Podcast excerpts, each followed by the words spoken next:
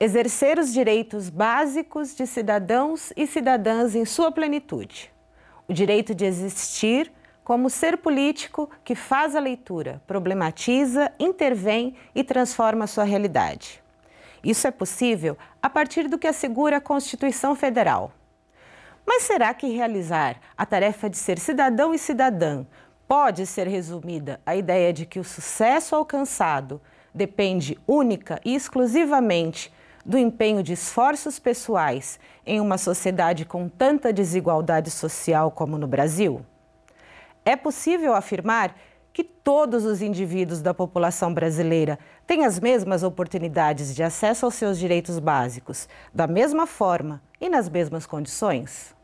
Para caminhar por essas reflexões, é necessário observar que a efetivação de um Estado democrático de direito deve propiciar ações que busquem corrigir as injustiças procedentes de uma política de exclusão que teve início no processo da escravização no país e deve criar estratégias de combate e eliminação da desigualdade social.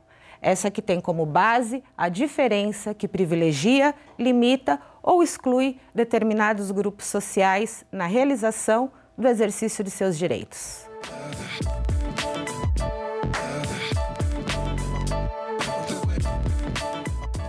Olá, eu sou Patrícia Alves, pedagoga, mulher negra, ativista, e começa agora o Educando para a Diversidade. Nosso programa conta com o apoio do convênio Unesp Santander, que busca incentivar a realização de uma educação que valoriza e respeita as diferenças na construção de uma sociedade democrática e inclusiva. No programa de hoje, nós vamos falar sobre a distribuição dos privilégios no Brasil. Como a lógica da meritocracia alimenta as desigualdades e legitima a injustiça social. E para nos acompanhar na, na, discussão de hoje, nós recebemos aqui o Cláudio César Paiva, que é doutor em Economia Aplicada e professor da Faculdade de Ciências e Letras da Unesp de Araraquara. Também está aqui com a gente o Chico Maia, que é consultor de projetos e tem experiência na área de gestão e administração pública. Muito obrigada pela presença de vocês. É um prazer estar aqui e fazer esse diálogo hoje com vocês. Obrigado, Patrícia. Obrigado pelo convite. Obrigado, Patrícia. Então, para a gente conversar é, sobre essa, é, esse nosso assunto né, de distribuição de privilégios no Brasil, as desigualdades, injustiça social, direitos sociais, eu gostaria que a gente começasse fazendo a distinção desses dois termos, né? Privilégio e direito. Né? É, temos todos direito, mas como é que isso acaba se confundindo um pouco com privilégio? Né? Direitos é tudo aquilo que, na minha opinião, tudo aquilo que nós é, construímos na Constituição de 1988, uma Constituição que criou condições né, para que a sociedade brasileira pudesse olhar para o futuro, é, reconhecendo parte daquilo que o passado não tinha dado conta. Então, uma Constituição que criou, que garantiu uma série de direitos, de benefícios, de possibilidades para que o povo brasileiro é, contribuísse para a construção de uma nova nação, é, muitos aproveitaram desses direitos para a construção de privilégios. Tá? Então, é, nas minhas andanças, nas minhas relações com grande parte do, do organismo de Estado brasileiro, é, a gente tem percebido que é, algumas pessoas, né, filhos de determinadas famílias, com determinados sobrenomes, é, acabam é, constituindo uma, é, uma geração de pessoas que estão dirigindo o Estado brasileiro ou pessoas que estão dirigindo determinados organismos, ministérios. Tá? Então, é, essa, essa apropriação do Estado brasileiro na forma de privilégios tem é, feito que vários direitos garantidos na nossa Constituição não cheguem na ponta. É, eu diria, Chico, até uma coisa importante. Quer dizer, é histórico a apropriação do Estado brasileiro e na economia a gente chama isso de rent seeking, né? a apropriação de, de recursos públicos por determinadas classes sociais. Isso é histórico, né? porque nós temos uma, uma, uma, formação patrimonialista, nós temos uma lógica de país em que as classes mais abastadas sempre tiveram um acesso muito grande ao Estado brasileiro. E isso levou a algumas noções equivocadas. Uma noção é, é que o benefício seria aquilo que é universal e o privilégio fosse aquilo que era focado, então a política focalizada. E nem sempre a política focalizada é, é um privilégio. Né? Nós temos política focalizada, por exemplo, Bolsa Família, que não necessariamente é um privilégio ela é focalizada, ela é importante para corrigir parte das falhas históricas desse país. Então, essa é uma questão importante que eu acho que tem que ser colocada, porque a noção é, entre aquilo que é o direito e, o, e, aquilo que é um privilégio às vezes se confundem e às vezes elas é, passam a fazer parte do nosso é, é, cotidiano de maneira distorsiva. Então, isso é importante ser dito. Então, quando o Chico coloca que isso tem uma relação forte entre Estado e sociedade, e essa sociedade, nós estamos falando de classes mais abastadas e de classes que historicamente foram excluídas, é isso que talvez revele essa noção é, de, de, classes privilegiadas. Né? E é tão distorcida, né, como você trouxe, que é, às vezes o, alcançar alguns dos, dos direitos é como as pessoas acham que, que, é, que, que depende só dos seus próprios esforços, né? É, o mérito, né? nessa lógica da meritocracia. Uhum. E aí você traz, né, Chico, que é, historicamente nós temos até o Brasil, né, dentro para pensar aqui a construção de, dessa, desse mito da democracia, da meritocracia, o Brasil é pautado na no ideal de uma sociedade de tradição escravocrata, né? onde determinados grupos é, se sobressaem, se sobressaem e pensam né?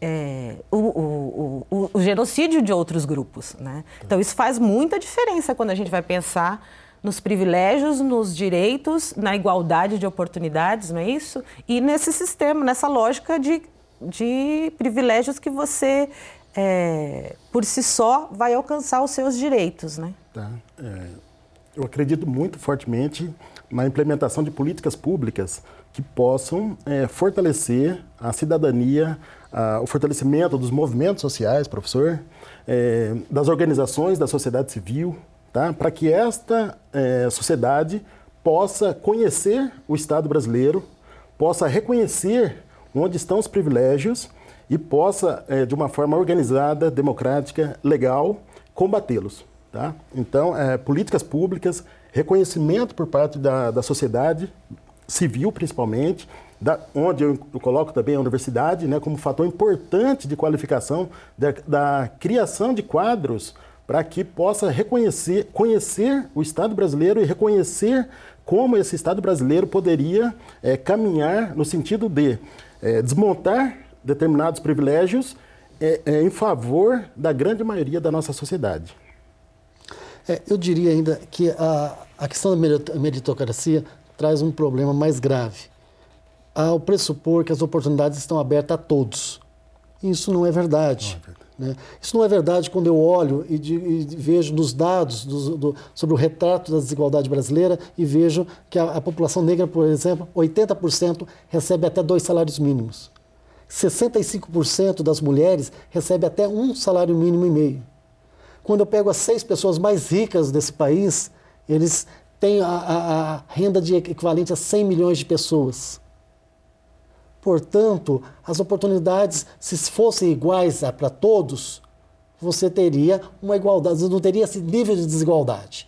Isso que nós estamos dizendo. Portanto, falar em meritocracia nessa situação é muito complicado. Não é uma disputa entre iguais. Se fosse entre iguais, teria resolvido. Portanto, a, a construção da nação ainda é algo para ser feito nesse país. E construção da nação se faz com políticas públicas, como o Chico colocou. Não é possível que você, nesse momento, fale em igualdade quando nós estamos falando em oportunidades bem diferentes. As pessoas não têm as oportunidades. Não é uma questão de querer apenas. Porque as, as janelas de oportunidades estão fechadas para a maioria da população, que inclusive é, tem que trabalhar, tem que fazer, é, sustentar a sua casa, primeiro para depois fazer os seus estudos, que seria uma, da for uma forma de mobilidade social importante. Esses números que eu coloquei para vocês para dizer o seguinte: a o desenvolvimento econômico, a construção da nação não passa necessariamente por uma desigualdade de renda. mas também por uma questão de raça e gênero. O conceito tem que ser expandido. Sim. Tem que ser expandido no sentido que a gente construa uma grande nação. E quando a gente fala isso, a gente está dizendo que não se trata de privilégios, mas de corrigir uma ação histórica Sim. nesse país. De pensar como por que essa, essas populações foram excluídas, né? Qual o interesse político de excluir essas populações? Né? E quando a gente pensa nessa questão de conhece ou não né, os seus direitos e se está ou não, se, se, se é, é, o seu, o seu, os seus direitos são alcançados a partir do seu próprio esforço, sozinho a gente não consegue, né? E não é também para a gente conseguir sozinho, né? Porque no Estado democrático de direito, o Estado tem deveres, não é? Para que a gente alcance para que se faça a realização desses direitos, não é, Chico? Concordo plenamente.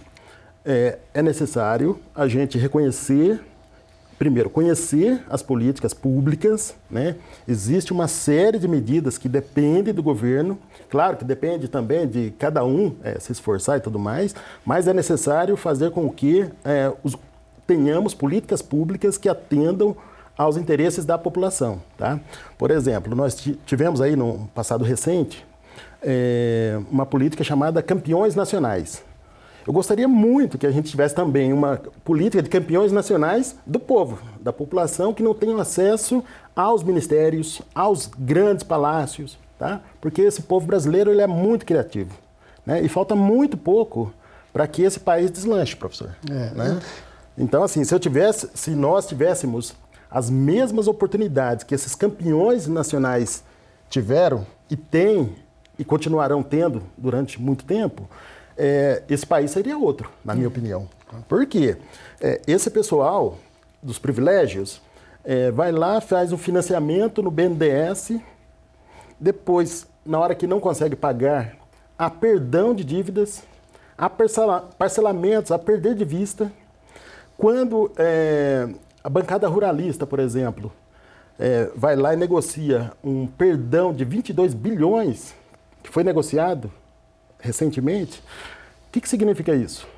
A sociedade brasileira é, perdoou 22 bilhões daqueles que sempre detiveram a riqueza desse país em detrimento de grande parte da sociedade brasileira. Então não é que não existem políticas. Existem. Existem políticas, existem. mas também para poucos. Para poucos, né? Então, e, que, e que faz a manutenção dessa sociedade desigual. Exatamente. Então esse exemplo da bancada ruralista, dos campeões nacionais, é, não, sou, não sou economista, mas se o povo brasileiro tivesse as condições iguais ou muito próximas disso, nós teríamos um outro país. Né? Eu venho de família de assentados da reforma agrária. Hoje é, não tem é, praticamente nada de política voltada à reforma agrária, certo? Então, se os assentamentos que eu conheço, que estão aqui no, nesse Brasil todo, tivessem condições de produção, condições de processar o alimento, condições de comercializar para escoar essa produção, nós teríamos hoje uma população que não é, é, que não estaria passando fome. O povo brasileiro voltou a passar fome, tá? Então, é um, aí já não é privilégio.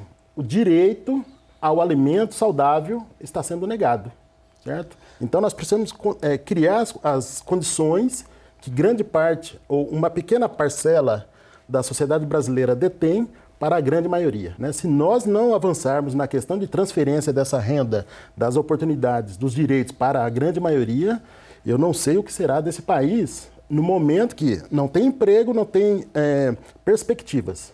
Né? Então, outro fator que debati é, recentemente em família.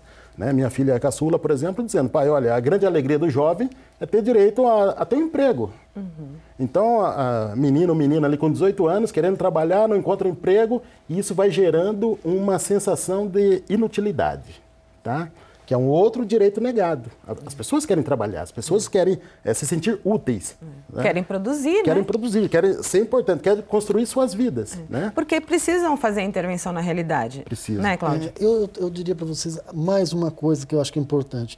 Mesmo quando você tem as grandes reformas, como nós estamos tendo da Previdência agora, a primeira tentativa de ajuste é sobre direitos das classes mais baixas. Para a gente não entrar em grandes questões, eu colocaria uhum. duas questões importantes. A primeira questão que apareceu foi o BPC e a aposentadoria rural.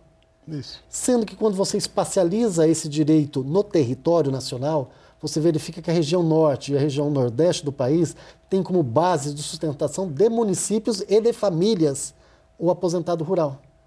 Quando você tira isso, você está deixando de fazer uma política regional, está deixando de fazer uma política de desenvolvimento econômico e está deixando de fazer uma política social. Você tira direitos com um impacto baixíssimo. Ah, mas eh, eles não contribuíram. Veja só, se você tira aquele direito, você está colocando aquela pessoa na fome extrema. Na fome extrema. Então, o cuidado com, com os direitos, isso não, não é, tem que ser no sentido de garantir que aquilo seja a ideia de inclusão social de, de um país, para a gente chegar a uma nação. Não é, em tratar que qualquer benefício social seja um privilégio. Porque aí você, você tira 22 bilhões é, é, e, e, perdoa dos fazendeiros, por outro lado, porque tem uma bancada forte no Congresso, e por outro lado, você tira alguns milhões, ou menos do que isso, às vezes de, um, de um Bolsa Família, de uma aposentadoria rural, que sustenta. Quer dizer, é, é você chegar na região nordeste do país e ver que algumas famílias, o, a pessoa fica muito é, feliz quando é aposentada, né? ela ganha a, a grandes, a, alguns parte negros ainda. A, a, segunda alforria ocorre quando se aposenta. Porque pela primeira vez ele vai ter um salário mínimo por mês. Nunca teve isso na vida. E então, pensar pensa, o país né, estratégico. É, não é única, exclusiva, mas a gente sabendo que existe, existe a desigualdade de renda, ela aprofunda né, as outras as... desigualdades. E, por, e as outras desigualdades, elas advêm de, uma, de um pensamento de violência, né, de uma política de, que estrutura a nossa sociedade. Né? Professor Cláudio, nascer com oportunidades. Na verdade, o que nós estamos dizendo é o seguinte: não se trata de sorte. Se trata de uma relação histórica, de uma relação de, de trabalho, relação de patriarcado, uma relação muito maior que envolve o direito à cidade, à cidadania, ao país. Por que estou dizendo isso? Porque não é a pessoa só querer. Às vezes ela não tem as oportunidades, e a oportunidade significa dizer o seguinte: ela tem que escolher entre trabalhar e estudar. Ela tem que escolher entre colocar um, um prato de comida para a família ou tentar fazer um curso de, de, de aperfeiçoamento. Então, às vezes, as escolhas são muito difíceis de serem ditas, para serem feitas. E para no sentido de dizer para você o seguinte: nunca na história desse país as oportunidades foram iguais a todos. Nem a universidade pública garantiu isso. Nem qualquer governo ao longo da história garantiu isso. Porque nós passamos por, uma, por um momento que, surge e se constrói em cima de uma sociedade escravocrata e uma sociedade onde o patriarcado é muito forte. Sim. E aí você tem uma dificuldade dentro dessa lógica de construir a, a coisas básicas. Né? Eu estou falando coisas básicas porque nós mantemos uma situação muito diferente de uma, de uma sociedade desenvolvida.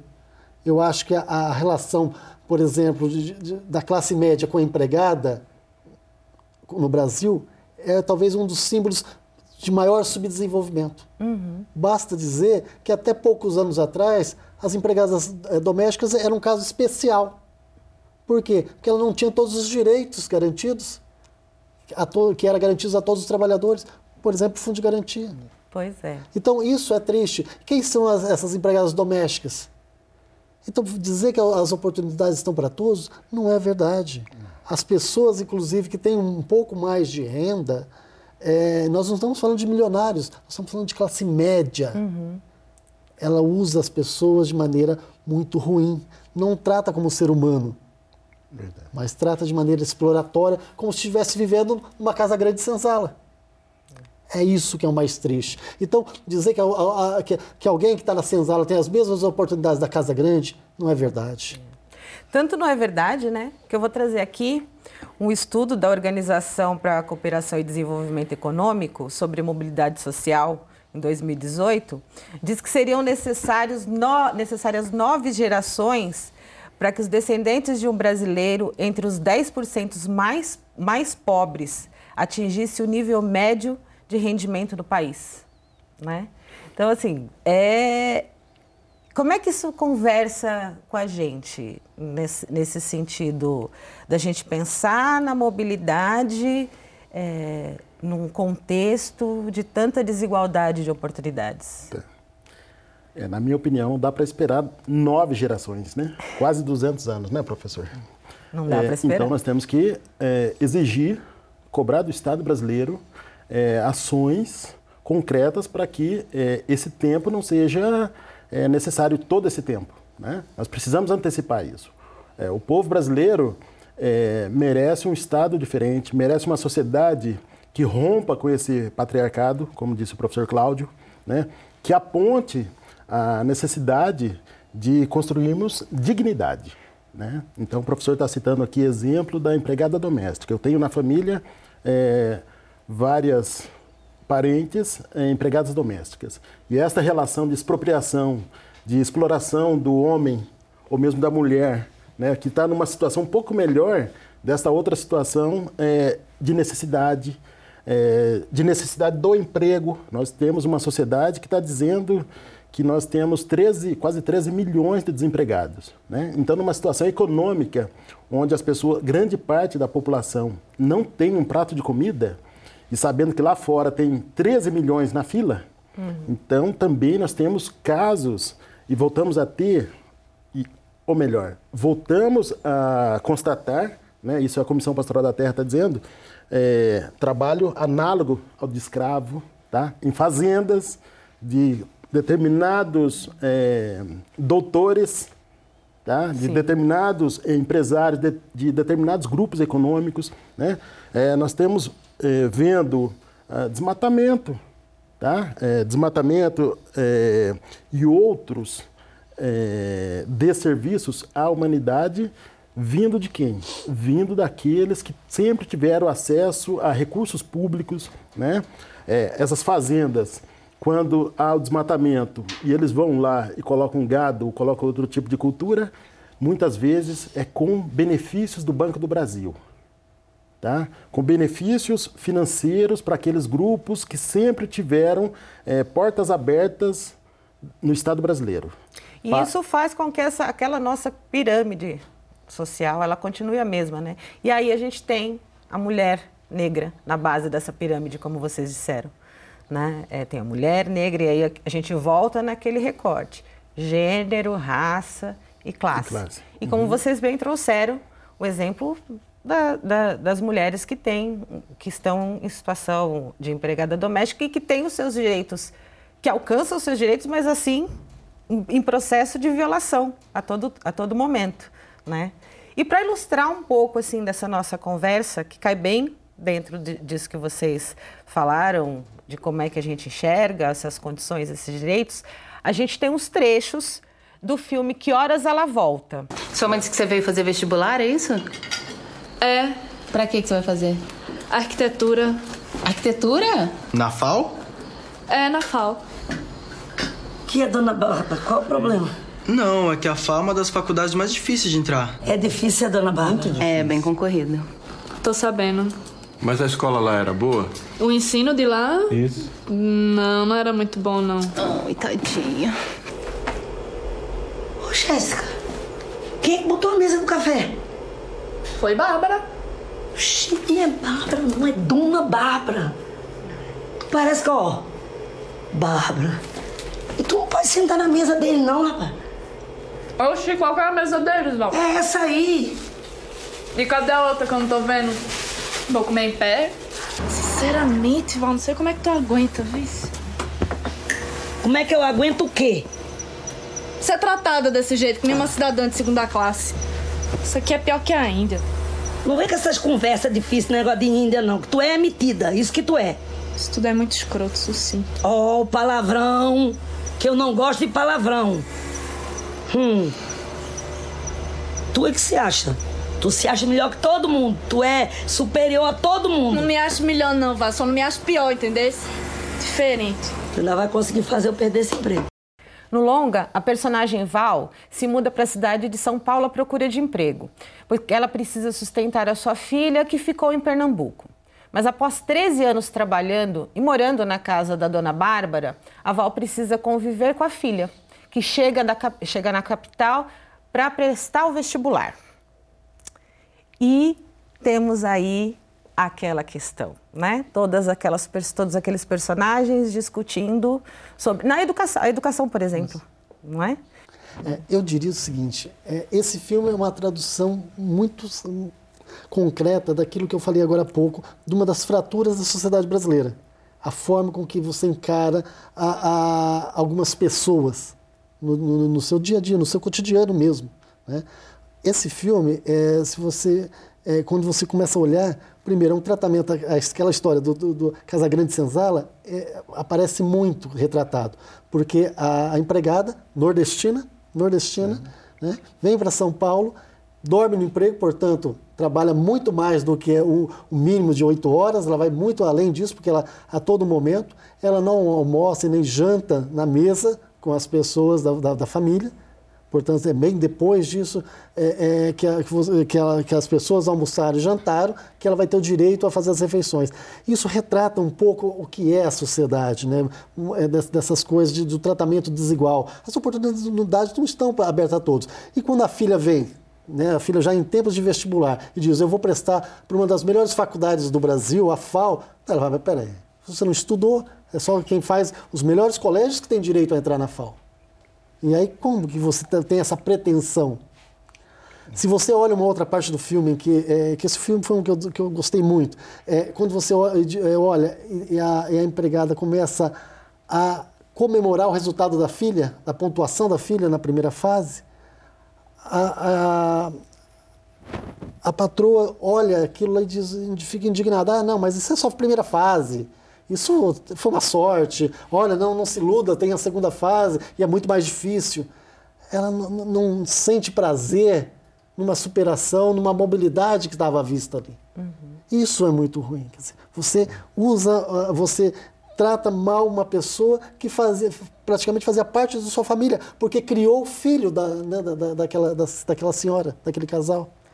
Mas também tem um outro fator, né, Chico? É, vencer essa lógica, né, de que assim é, existe um, um esforço próprio para que você possa alcançar o sucesso no vestibular.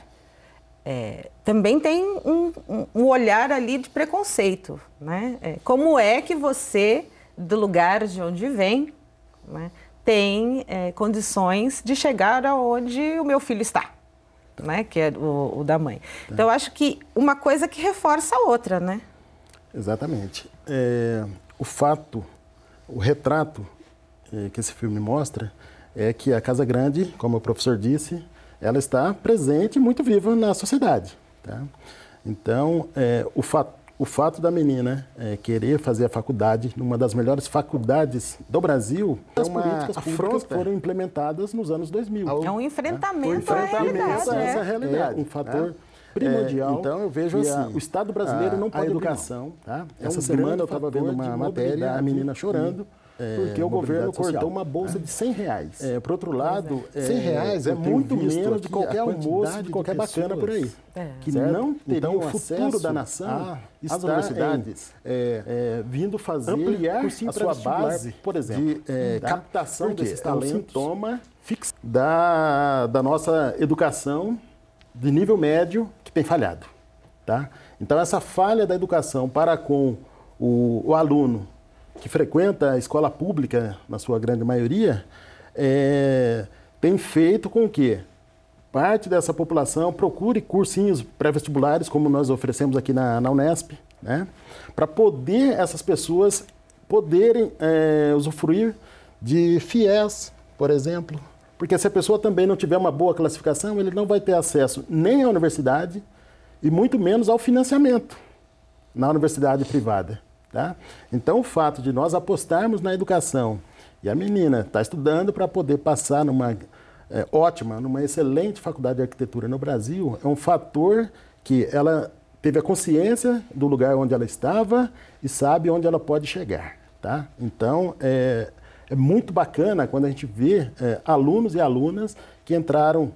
A televisão geralmente mostra o primeiro lugar, legal esse primeiro lugar e tudo mais. Mas todos aqueles que estão lutando para entrar, para poder mudar a sua realidade social, que muitas vezes é o primeiro exemplo na família. Sim. Né? É. De uma década para cá, que a gente já começa a perceber é, segundo, terceiro, quarto, formado no ensino superior. Isso não era uma realidade muito recente. Não era. Né? Eu, na minha família, fui o primeiro a entrar na universidade. Tá? Depois que vieram outros, em virtude das políticas públicas que foram implementadas nos anos 2000. Tá? Então, educação é um fator primordial que a, o Estado brasileiro não pode abrir mão. Então, o futuro da nação está em é, ampliar a sua base de é, captação desses talentos, fixar, criar condições para que eles permaneçam na universidade com é, ensino superior gratuito, público, de qualidade, moradia, alimentação, transporte, porque as pessoas, não basta passar na universidade. É o Depois acesso à permanência, né? Ele tem que permanecer na universidade. É. E a Unesp foi a pioneira no estado de São Paulo ao adotar o sistema de reserva de vagas para a educação básica pública em seu vestibular no ano de 2014. E desde o ano de 2018, metade dessas vagas são oferecidas e destinadas a candidatos que cursam integralmente o ensino médio em escolas públicas. Deste total, 35% são reservadas a pretos, pardos e indígenas. E para participar da nossa conversa aqui, nós hoje vamos receber o Joseph Bianchi. Olá, Patrícia, Oi. tudo bom? Tudo bem? Seja bem-vindo. Muito obrigada, é um Joseph. prazer estar aqui. Sinta à vontade. tudo bom? O Joseph é um dos beneficiários do sistema de reserva de vagas, não é Sim, mesmo, Joseph? Sou mesmo. Professor e Chico. É, nós temos ainda muito resiste- muita resistência. As pessoas sabem, né? ou não, se não a maioria, muitas delas entendem que é necessário política de, de, de reserva de vagas. Mas também existe muita resistência em relação a essa política, não é? É, Eu diria o seguinte: a questão das cotas criou uma resistência imensa. Né? E hoje já a gente, depois de experimentar todos esses anos com muito sucesso, né, a, a- essa, o sistema de cotas, acho que mudou um pouco. Né? Mesmo assim, a USP e a Unicamp estão começando a fazer o sistema de cotas agora porque há uma resistência para a entrada. Nós, na, na, na Unesp, nós temos uma situação diferente da USP e da Unicamp. Por quê? Nós fizemos esse processo lá atrás, sem apoio do governo, embora o governo do Estado tivesse prometido um apoio financeiro, e aí nó- nunca chegou esse dinheiro, e nós fomos, colocamos os alunos pra, é, dentro desse sistema de cotas, só que nós garantimos o que é mais importante, que não basta dar a oportunidade de entrada na universidade, que a universidade pública é extremamente restrita. Poucos são os brasileiros que têm acesso à universidade pública. Nós conseguimos melhorar esse acesso, reconhecendo as diferenças de oportunidades, colocamos a oportunidade pela via das cotas, entretanto, não garantimos a permanência estudantil. A permanência é o elemento central para que, que os cotistas tenham condições de se formar. Outro mito que se coloca, ah, mas vai piorar muito a qualidade da, da universidade. Mentira. Né? Há dificuldades, sim, como há, diversas outras dificuldades. de Alunos que entraram pelo sistema de vestibular também têm dificuldade. Há cursos em que tem um- a, a questão da matemática e da bioquímica a- a- complica muito a situação. Entretanto, na, na grande maioria, o resultado é extremamente positivo e o aluno cotista não fica atrás. Então, é uma política que tem que ser feita, aprofundada, mas o governo do Estado tem que participar. O governo do Estado não pode lavar as mãos e falar, fique para a universidade sozinha fazer a redistribuição de renda, fazer a incorporação. É necessário que ele entre forte, sobretudo com a permanência estudantil. Não é possível que você tenha dificuldade, hoje a Unesp tem uma grande dificuldade, e mantenha, por exemplo, um restaurante eh, universitário que é fundamental, em Araraquara, por exemplo, cinco anos fechado. Que ah, os benefícios que, é dado hoje da permanência seja um por- por- por aluno, quando a gente precisava não só a, a moradia, mas a alimentação. Sim. Então, é. a- porque o aluno precisa de xerox, precisa de N, N coisas. Então, ele precisa se sentir Sim. pertencendo, né? Porque acho, a inclusão ela faz isso, né? Se você tem uma política de inclusão, o pertencimento é isso. Isso. né? E Joseph, então conta pra gente é, desse seu processo de entrada. Como você, teve- você sentiu essa questão do preconceito? É, como é que é isso para você? Bem, infelizmente eu acho que a maior resistência e o preconceito muitas vezes parte dos próprios professores. É, quando eles ingressaram nos concursos que efetivaram eles como professores, não existia ainda essa política pública de cotas da acessibilidade de pessoas que estavam à margem da sociedade dentro, pra, para a universidade pública. Então, acho que partindo disso, é, tem essa concepção de que, é, como eles conseguiram, outros também podem, aí vem aquela questão da falácia da meritocracia. Então, mas ao mesmo tempo, é, por ser, hum, digamos que é um preconceito meio que velado, não, não, há- não é algo escancarado, é, são discussões são, que são feitas, ah, digamos, às escondidas dos corredores da universidade, não incisivamente, diretamente aos alunos, ou no caso, nunca foi diretamente a mim. Mas são coisas que você percebe ao longo do cotidiano do- das aulas, é, de acordo com a maneira que os professores passam as aulas, ou até mesmo a maneira que os colegas te olham assim que eles é, descobrem que você entrou por meio de cotas. De, no seu caso, de, De é, escolaridade escola pública. pública, isso. né? E você, é, nesse processo né, de, de, de compreender, de entrar pela reserva de vagas e compreender o que é essa política, né? como é que foi isso para você? Bem, é, eu ainda digo que eu tive o privilégio de vir de uma escola técnica, então, comparado com outras escolas públicas de ensino médio, eu ainda tive o privilégio de ter um ensino um pouco melhor.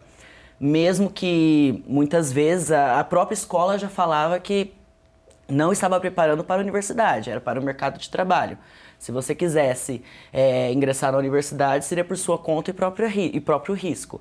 Tanto que eu tive que trabalhar e ao mesmo tempo fazer um curso, um curso de redação extra, visando entrar na universidade, porque meu objetivo sempre foi esse.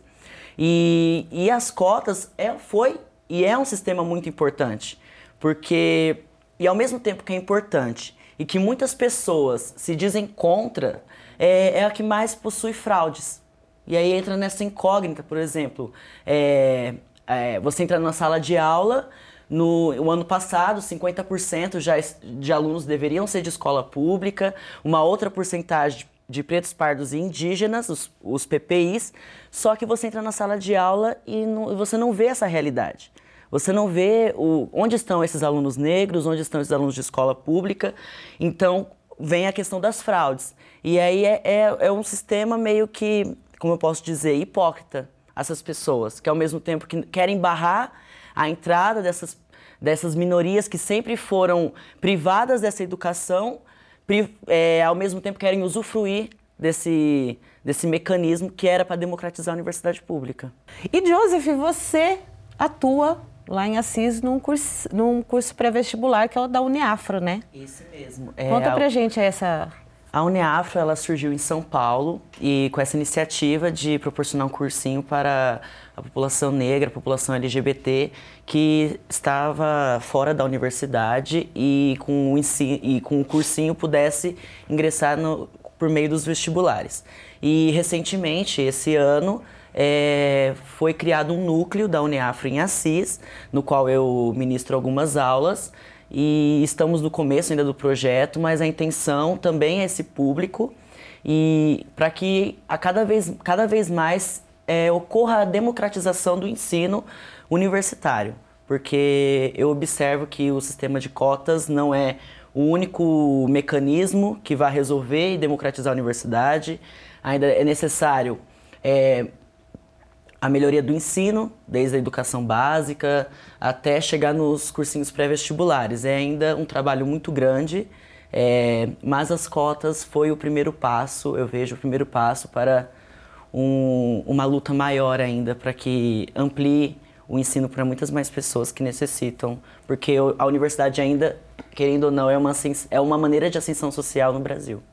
Você é do curso de História. Isso. Lá de Assis. E aí, desse é, cursinho pré-vestibular, a gente tem alunos de todos, assim como você, de, qualquer, de todos os cursos Isso, todos é, os envolvidos. Cursos. Atualmente, nós não estamos trabalhando no, numa estrutura escolar convencional, onde tem todas as matérias separadas. Uhum. Nós trabalhamos por meio de temáticas. Uhum. Então, vamos supor, hoje que nós teríamos uma aula sobre distribuição de privilégios no Brasil.